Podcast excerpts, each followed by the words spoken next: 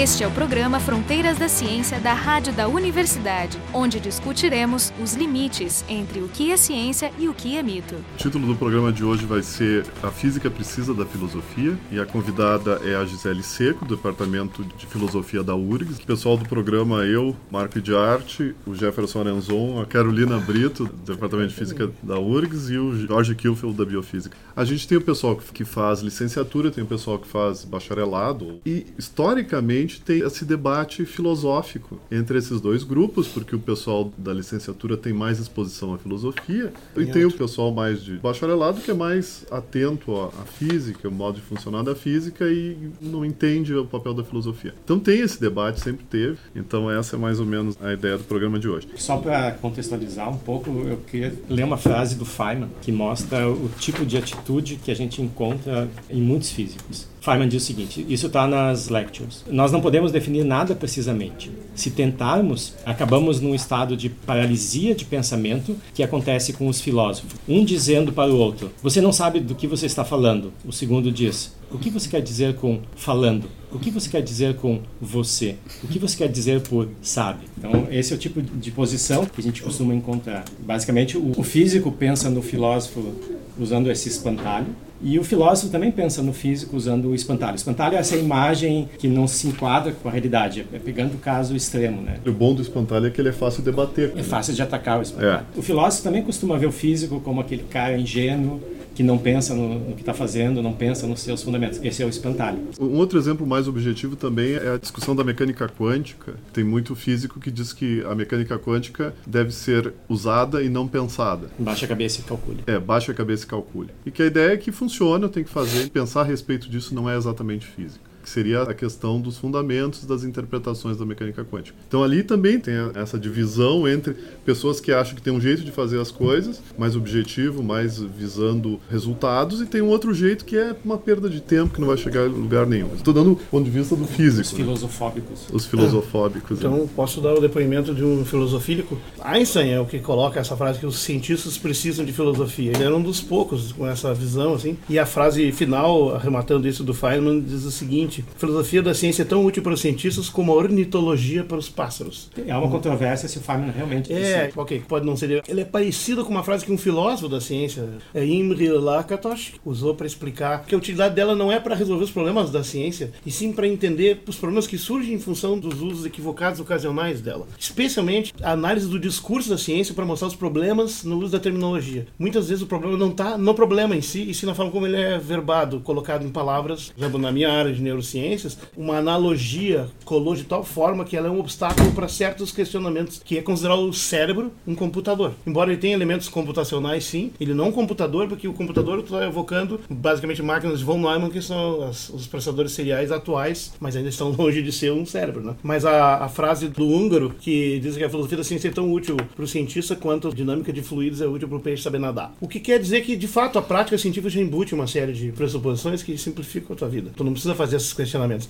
Historicamente, isso se explica um pouco pela influência do pensamento do Quine, filósofo analítico. A, a posição do Quine é, de fato, só cabe à filosofia fazer algum tipo de análise após a prática científica e não tentando interferir ou nada disso. No fim, é um pouco a ideia do Hegel de que a filosofia é a coruja de Minerva que levanta voo depois no final do dia, né? Então, Um pouco vocês fazem o trabalho de vocês, a gente não quer se intrometer no trabalho de vocês. O que a gente pode fazer é simplesmente, talvez, algum eh, esclarecimento conceitual dos pressupostos esses que para vocês são importantes, sem pretensão de interferir ou de algum tipo de revisionismo e tudo mais, né? Posso voltar um pouquinho, que a gente já começou atacando diversas frentes de filósofo e físico e tal.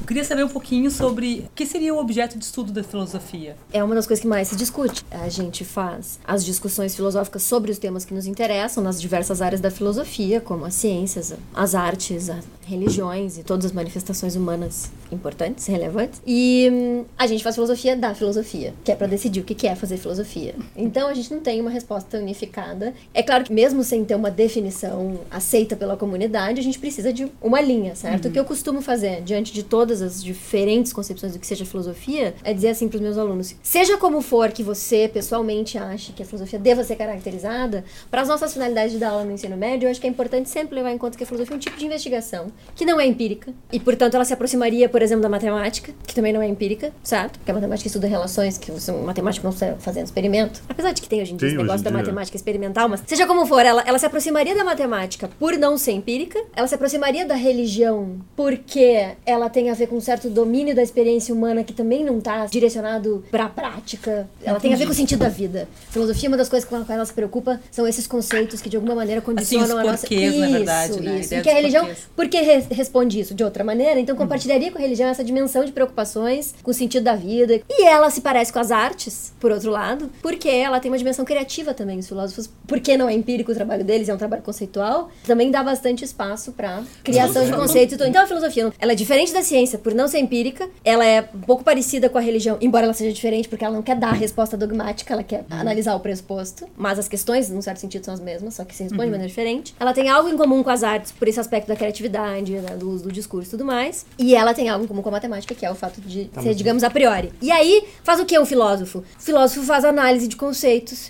e trabalha com problemas conceituais, que são problemas de segunda ordem, eles não são problemas que têm a ver com como é que as coisas funcionam, é que tipo de conceito você precisa para explicar como é que as coisas funcionam. É, essa é um pouco a pergunta. No caso específico da filosofia da ciência Isso. ou da filosofia da física, Isso. o que faria o filósofo? Qual seria a contribuição de um filósofo? Isso depende da posição de filosofia que você tem. A gente pode, diante da prática científica, dialogar com o cientista sobre a natureza dos seus pressupostos. Por outro lado, a gente também pode, se a nossa tendência é um pouco mais prática em filosofia, e não fazer filosofia teórica, mas mesmo em filosofia prática, a gente poderia se perguntar pelas consequências éticas e políticas da prática científica. Sim, esse é um então, é ou antes ou depois. Eu não sou filósofo, mas eu entrei para filosofia pela porta do positivismo lógico, o Círculo de Viena, Carnap e vários outros. E ali eles fizeram uma clivagem importante na história da filosofia. A filosofia sempre teve filósofos mais voltados para a lógica, para análise racional do discurso e tudo mais, como Kant, como Hume, Peirce e esses caras, o Mills. Então, eh, teve os caras mais ligados com a realidade, com a lógica, com a estrutura, e os outros mais as questões mais, vamos dizer assim, viajantes, existenciais, Heidegger, Hegel, Kierkegaard, né? Esses caras ficam pensando no sentido da vida, é aquela coisa. Quando o positivismo lógico surge ali nos anos 20, fica bem claro que filosofia tem um grande campo chamado metafísica, que seria a tentativa de fazer filosofia daquilo que mal dá para se expressar em palavras e muito menos analisar e dissecar. Então, uma filosofia mais existencial e vaga. E um lado lógico, objetivo, que muito parecido com a ciência. Tem um negócio que é filosofia teórica, tem um negócio que é filosofia prática. Filosofia prática tem a ver com os conceitos e os problemas que condicionam a nossa efetiva inserção no mundo, como é que os seres humanos agem, os valores e tal. As consequências da prática científica, políticas, econômicas. é, Isso tu chama de filosofia prática. Filosofia prática, porque o campo de análise do trabalho filosófico nesse caso diz respeito a valores, justiça, bem, beleza, que tem a ver com a prática, as ações humanas. A, a ciência ela não nos dá muitos elementos ou ela não nos ajuda a decidir sobre problemas morais. Isso. E aí você tem então fazer? essa dimensão da filosofia que é a prática, e dentro dela você pode discutir as consequências da prática científica, morais, éticas e tal. E você é filosofia teórica, cujo objeto de estudo são os conceitos que condicionam a nossa compreensão do mundo e nosso conhecimento do mundo. Então ela é teórica simplesmente porque os conceitos são daí de verdade, conhecimento, tipos de conhecimento e justificação e coisa. Então, é simplesmente quando fala filosofia teórica e filosofia prática, tem a ver com o domínio de conceitos relacionados com a dimensão do compreensão e do entendimento humano do mundo. E a filosofia com relação às ciências, especificamente com relação à física, eu acho que pode ter uma inserção nos dois campos. Uma filosofia mais teórica que tem a ver com os pressupostos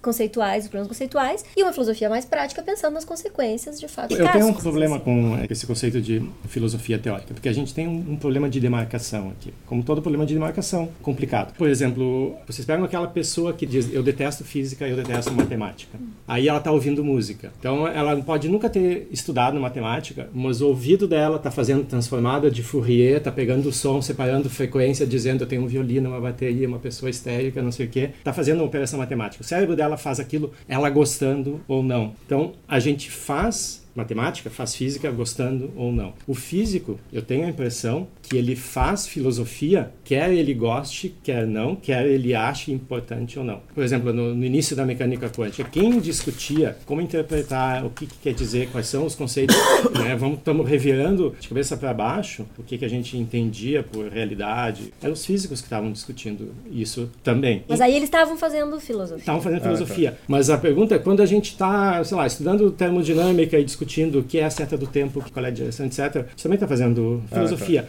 não? Não, porque quando você começa a estudar uma área, você começa com a estipulação dos conceitos. Você ensina dizendo assim, olha, força é isso. Sempre tem primitivo. Da, da, da. sempre. Então É. você, como ao modo do matemático, você começa definindo. Na verdade, e diz não, o teu né? conjunto de pressupostos né, e começa Não, e não, tu nem começa. começa definindo, tu supõe que existem alguns termos que tu nem define. Ah, isso é Tá, isso né? também. Sem alguma definição também não dá pra ir à frente. céu, Tu, né? dá, Tu tu deduz. tenta passar uma Algumas intuição coisas de tu alguns deve conceitos. pra ensinar É. sim, mas pra hora de organizar, olha aqui, ó. A termodinâmica, ela se organiza assim, parte dos conceitos e não, não, não. E vai ter alguns pressupostos, óbvio, tudo bem, mas vamos fazer simplificando isso- pra isso meu quando ponto. tu já formalizou Exato, o já fez, já acabou, tá pronto. Tô Tudo falando do focado. processo, certo? Teve a descoberta, fixou-se os resultados e agora eu vou apresentar os resultados. Como é que eu começo a apresentar os resultados? Dou as caracterizações, as definições, mas embora haja pressupostos. Como é que eu faço filosofia? Eu faço as descobertas, eu faço. né? E quando eu vou explicar, eu não começo definindo. Eu começo pelo mesmo processo de discutir o pressuposto. Eu acho que a diferença fundamental aqui é a prática científica, especificamente a matemática, precisa de alguma maneira, na hora de se apresentar, começar com a definição dos seus pressupostos. Enquanto que a filosofia faz desde o início sempre a discussão dos pressupostos do domínio que ela está fazendo. Eu não preciso partir de definições. Mas, Gisele, acho que tem uma confusão de construção de teoria com a apresentação da teoria. Sim, sim, mas o que eu tô dizendo é que no caso da filosofia, quando você apresenta, você já tem que estar filosofando quase da mesma maneira como você É, descobriu, eu- enquanto que eu acho que na ciência Mas, não, mas não quando seria quando o assim. Jefferson estava Deixa- dizendo assim, ah, eu é. faço filosofia Ah, enquanto é, eu faço... isso eu discordo. Por que, que eu discordo de que se eu tô lá ouvindo música, eu tô fazendo física? Não, você não tá fazendo física porque você não tá justamente olhando pros conceitos, pensando nas relações e tal. Você tá usando física. Sofrendo. Sofrendo física. O meu ponto principal de discordância com relação a essa ideia é que a criança passa pra filosofia. Eu As crianças né? dizem assim: ah, da onde veio a pulga do meu gato? Ah, a pulga do seu gato veio do outro gatinho. E da onde veio a pulga do outro gatinho? Ah, veio da pulga do outro gatinho. Mas de onde que veio a primeira pulga? Putz, tá fazendo pergunta filosófica, aí, a criança tá fazendo filosofia. Não, ela tá fazendo uma pergunta filosófica, mas que não significa que ela tá fazendo filosofia. Porque fazer filosofia tem a ver com selecionar certos conceitos, problematizar eles de uma certa forma, usar textos dos filósofos tradicionais pra ver como é que eles... Tem um certo método de pensamento que a criança não tem como fazer, então ela não tá fazendo filosofia. Eu acho que o exemplo do Jefferson até me permite fazer um outro comentário, que é a analogia entre o, o analógico e o digital. De fato, tá havendo um cálculo, entre aspas, só que assim, ó, o cérebro, os outros não fazem os cálculos usando dessas ferramentas integrais, derivadas, transformadas, x, y, z. Eles fazem os cálculos de uma outra forma. É quase como se fizessem sem saber e sem entender. Como aquele peixe que nada sem conhecer. É essa a ideia, é muito importante do Lakatosh, não é? É o problema da epistemologia versus o problema da ontologia. A epistemologia é uma teoria do conhecimento, da organização das ideias como elas são elaboradas. E a ontologia é uma teoria da realidade, que há controvérsia se ela é possível ou não. Isso aqui certamente é um problema muito mais complexo de tratar que a epistemologia. A epistemologia acabou sendo o grande tema, a teoria do conhecimento, aplicado no caso do conhecimento científico, aí se desdobra em epistemologias particulares, né? Tem a epistemologia da biologia, a epistemologia da física. Essas são coisas diferentes. Por exemplo, o que tu descreveu como exemplo, tem um problema de achar que o organismo, aquele que seria a realidade, está fazendo aquilo que a tua teoria acerca dele está fazendo. Mas na verdade ele está fazendo outra coisa. E aí eu lembro o Wittgenstein, que Só- tem uma frase que é perfeita. exemplo não é um para um. não- Eu não sei, eu sei, mas eu tô pegando em cima porque ele é um ótimo exemplo que, na verdade, as pessoas tendem a achar que realmente quando tá jogando uma bola, tá fazendo aquelas equações. Porque, na verdade, ao confundir as duas coisas, tá fazendo uma espécie de reducionismo, de achar que o mundo é o que tu pensa. E aí eu gosto de citar o Wittgenstein, que ele diz assim, ó, o mundo é o que é, o mundo é o que acontece. E no final, a gente pode falar de algumas dessas coisas se tiver as ferramentas linguísticas, estou resumindo a ideia, mas a última frase diz que daquilo que não podemos falar, devemos nos calar. Então, mas demarcando que tem temas da realidade que a gente sabe que acontece, mas não vai ter a linguagem para descrever. A física vai se restringir àqueles em que a sua linguagem, suas ferramentas, suas variáveis, seus instrumentos permitem aprender e falar. E aí eu vou lembrar que tem um derivado da filosofia analítica, é um filósofo da ciência, Karl Popper, mas tem outros desdobramentos depois, que colocou uma demarcação adicional muito importante. Ele vai definir que é ciência aquela que elabora hipóteses que intrinsecamente na sua estrutura, elaboração e tal, elas são testáveis. Se ela puder ser testada e derrubada ou consolidada, ela é uma hipótese científica. Se tiver algum elemento metafísico ali não alcançável pelas ferramentas disponíveis da ciência, aquilo não é uma pergunta científica. É uma outra pergunta, pode ser filosófica, musical, folclórica, o que tu quiser, mas não é científica. Isso não destrói os outros tipos de conhecimento, só relega eles a conhecimentos que têm um outro tipo de abordagem. A ciência que tem um sistema de método científico, que envolve duas componentes, o método científico em si e uma comunidade crítica e autocrítica constantemente vigiando a elaboração e evolução do conhecimento. Isso não tem nenhuma outra área do conhecimento. Tem uma dúvida essencial com relação à diferença entre ciência e filosofia, que é a questão do empirismo. Hum. Você disseste que a filosofia não é empírica. Daí eu estava, por exemplo, lendo Lawrence Krauss. Uhum. Ele estava argumentando por uma grande pergunta da filosofia é com relação à moral. Como é que, se eu não usar o empirismo para definir se as minhas ações vão no futuro provocar o bem ou o mal, como é que eu vou definir se a minha ação é moralmente correta ou errada? Para te decidir se a tua ação é moralmente correta ou não, tu vai colocar na tua conta as possíveis consequências da tua ação. Tenho que tomar uma decisão. Se eu fizer assim, tal coisa vai acontecer. Se eu fizer assim, tal outra coisa vai acontecer. O que, que é melhor?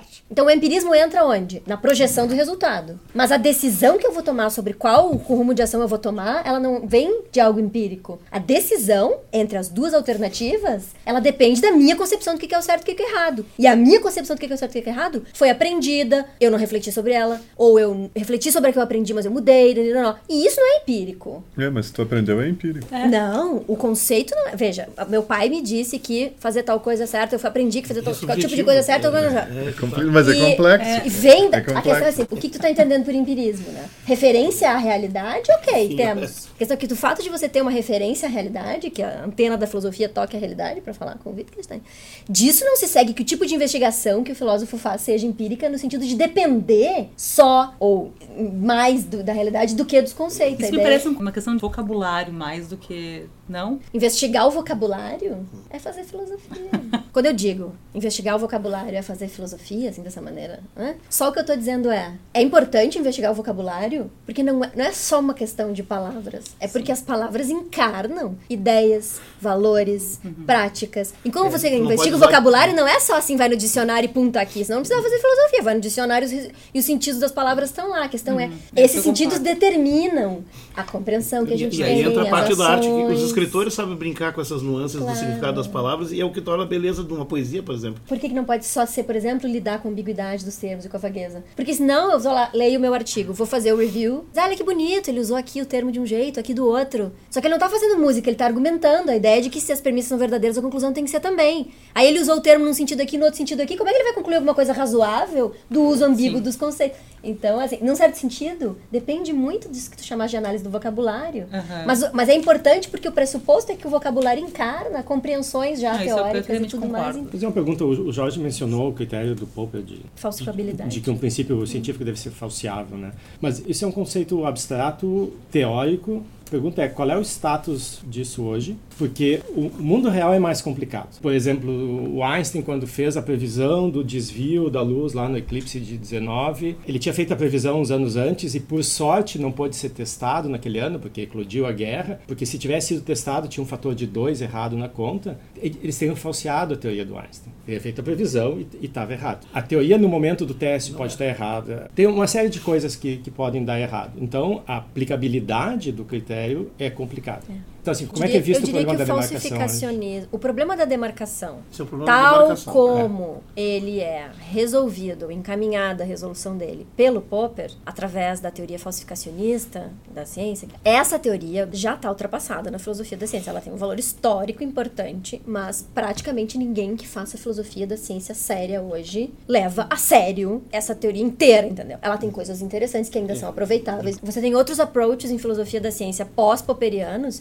bom, pelo menos o Kuhn e talvez o Feyerabend aí já, não sei, que tratam do problema da demarcação de uma maneira menos, eu diria, radical. Uma das críticas ao falsificacionismo da professora Susan Hack, que tem uma espécie assim de guerra pessoal contra o Popper, né? A imagem que ela usa para explicar o que o Popper propõe é assim, o que o Popper está propondo com o falsificacionismo é que assim, os cientistas eles começam a fazer o trabalho dele vão, como se eles estivessem construindo um prédio. Aí o cientista vai lá e faz uma coisa, aí o outro vem lá e vê com a marreta e tenta destruir. Aí se não destruir, tá bom, é boa ciência. E daí ela fala assim, olha para a prática científica. Não é assim que os cientistas fazem. A imagem mais adequada para explicar o que os cientistas fazem é assim: é um jogo de palavras cruzadas. Um cientista vai lá e começa a preencher. Quando ele termina, ele deixa assim em aberto. Porque o pressuposto é de, claro, se ele fez boa ciência, ele preencheu corretamente a grade. E aí, assim, os outros vão lá, fazendo boa ciência, vão completando, crescendo e não tentando destruir o que os outros fazem. Só nesse amplíssimo sentido é que se diria que o falsificacionismo está ultrapassado. É. 40, é o que dá E o que ela faz é basicamente dizer: olha, é o tipo de teoria científica que não olha para a prática científica. Ele está achando que que os cientistas fazem assim, os exemplos de prática científica que ele tem para fundamentar essa teoria não são adequados. Então, é uma espécie de cuidado que ela tem, eu acho, de prestar mais atenção ao que se faz, para dar uma descrição Mas- mais adequada, enfim. Tudo isso é verdade, eu concordo. Apesar disso,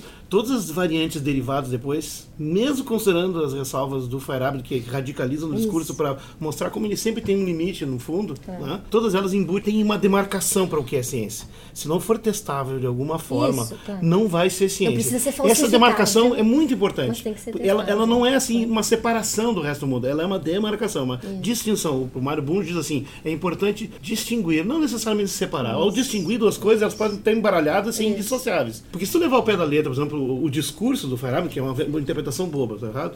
Ele prova que a astrologia pode estar certa. E a astrologia não entrou no rol Claro. da ciência. Mas é que a gente tem que incluir, além de ser falseável, é não ter sido falseada. Tá embutido. Aí isso é um é um ponto super interessante, né? Eu tô agora orientando um, um TCC de filosofia da ciência. E o menino tá estudando a teoria do Arthur Papp, que então teve influência do, do, do Círculo de Viena, mas depois acabou indo para os Estados Unidos e ele também tinha um pé na, na filosofia continental. E ele escreveu a tese de doutorado dele sobre o a priori na teoria física, é o título da tese de doutorado. E ele tenta explicar qual é o estatuto epistemológico, qual é a função dos pressupostos da física newtoniana na economia da teoria. Ele vai dizer assim, os pressupostos, eles não são empiricamente analisáveis. Eles são pressupostos conceituais. Que é um pouco o Jefferson dizia antes. Eu parto de certos pressupostos conceituais, certas relações que eu acho que valem. Uma das coisas, não só disso, né? Mas um dos pontos de partida da teoria são certos pressupostos sobre a natureza das coisas, que não são verificáveis em si mesmos. Mas eu trabalho a partir deles, junto com os dados, com os experimentos, tal. Vou fazendo, vou construindo o meu saber. E se tudo der certo no final, então não tem problema nenhum com o pressuposto. Não, mas só um pouquinho, depois tem, que- tem que voltar nele. Por exemplo, o bóson de Higgs é um grande exemplo disso. Pra né? rever o pressuposto. Então, mas se não tivesse sido encontrado o bóson de Higgs agora, eles teriam que voltar atrás e dizer, bom, o modelo E padrão... mudar o pressuposto. Por isso, então, pelo menos eu vejo assim, a ciência ficção tem esses paradigmas, Isso. tu é obrigado a supor que tu não consegue fazer sem, mas no momento em que tu constrói tua teoria, faz predições e elas não são verificáveis, Isso. ou tu não Mexe cons- lá. tem que voltar. Ok, mas isso não muda o estatuto daquilo. Mais Isso ou é- menos, a partir de agora o bóson de Higgs foi verificado. Ok, se ele não tivesse sido verificado,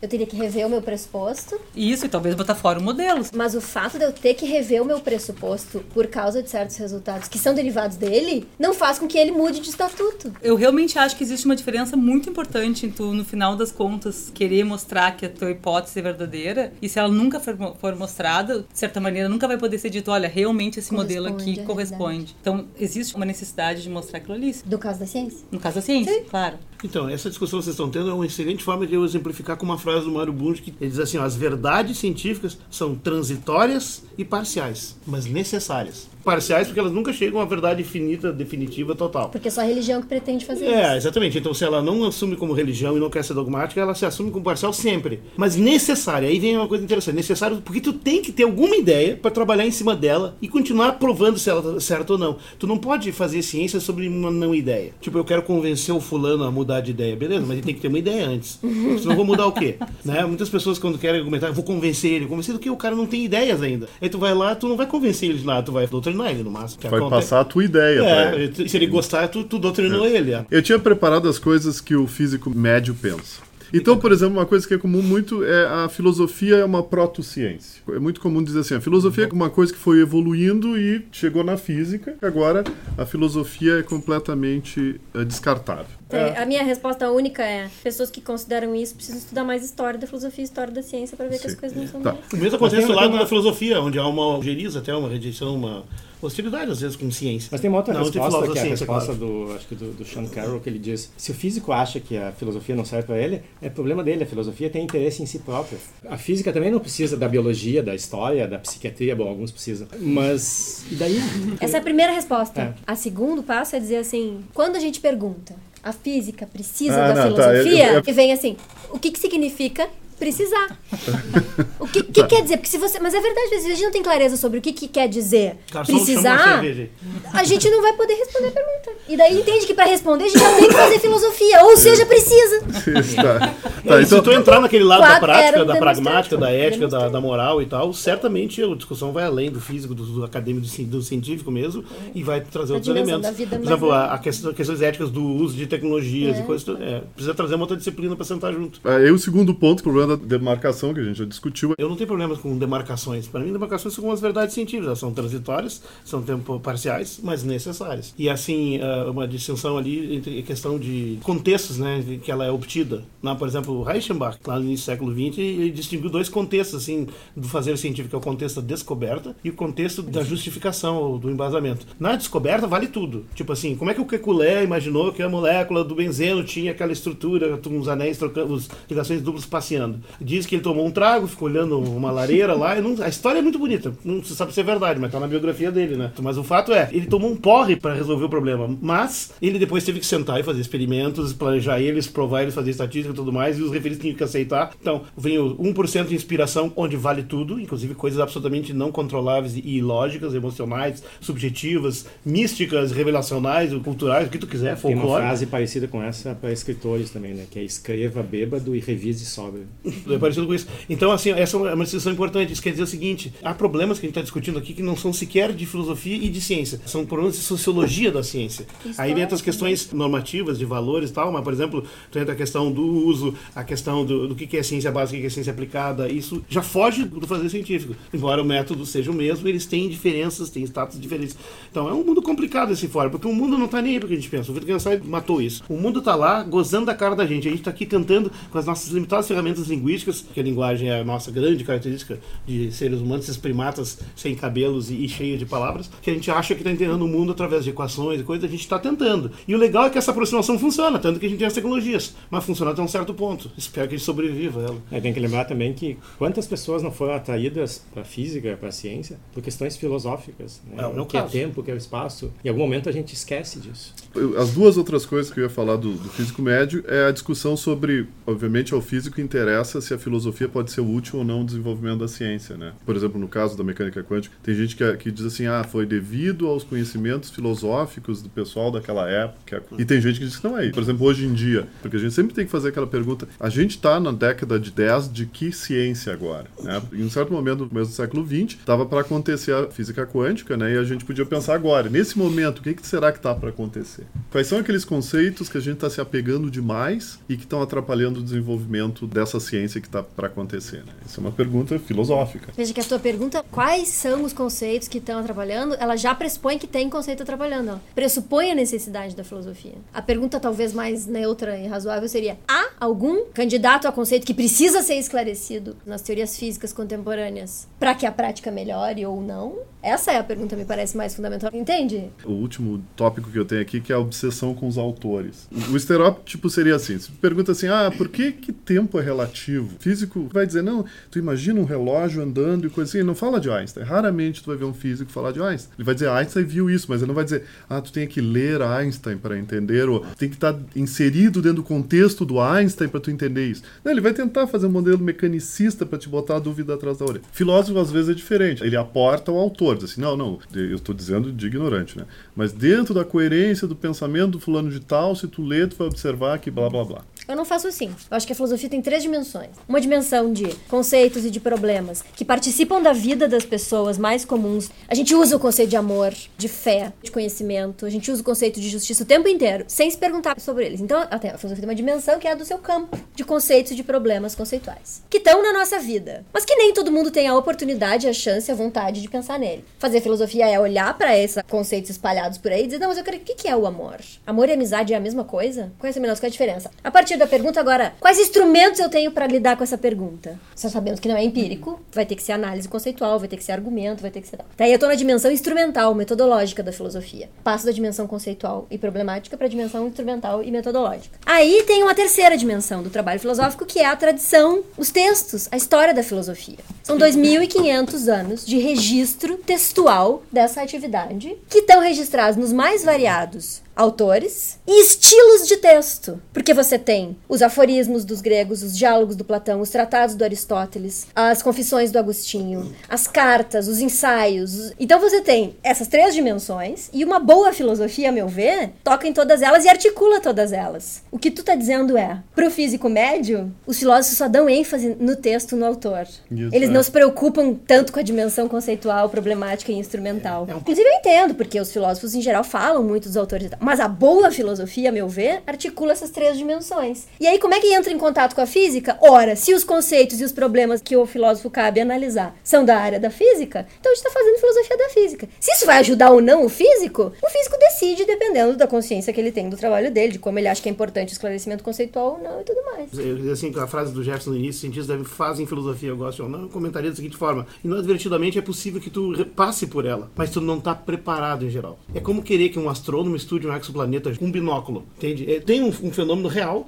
tu tem um profissional real e preparado com um instrumento inadequado. Então você vai examinar as coisas com as ferramentas erradas, óbvio que não vai encontrar nada de útil, não vai ver a variação, ou tu vai ver coisas erradas, vai ter artefatos, vai ter falsos uh, sinais. A filosofia tem essa contribuição nesse nível. Ela não vai ser interessante a todo mundo. Eu acho que em algum momento a pergunta tem que aparecer assim: é o que, que cada um bom. quer? O físico quer o quê? Que tipo de resultado ele busca? O filósofo quer o quê? Que tipo de resultado ele busca? E que métodos são usados para fazer isso? A resposta sobre se a física precisa ou da filosofia e vice-versa não pode ser dada sem pensar nisso. Eu acho que querem coisas diferentes e, portanto, a pergunta se precisa ou não precisa é um pouco estranha, na verdade. Mas pode rolar um lance de vez em quando. Pode, pode. Então, nesse programa a gente discutiu sobre se a física precisa de filosofia. A convidada foi a Gisele Seco, aqui do Departamento de Filosofia da URGS. Pessoal do programa, Carolina Brito, Jefferson Arenzon, eu, Marco de Arte, do Departamento de Física, e o Jorge Kilfield, do Departamento de Biofísica da URGS. O programa Fronteiras da Ciência é um projeto do Instituto de Física da URGS.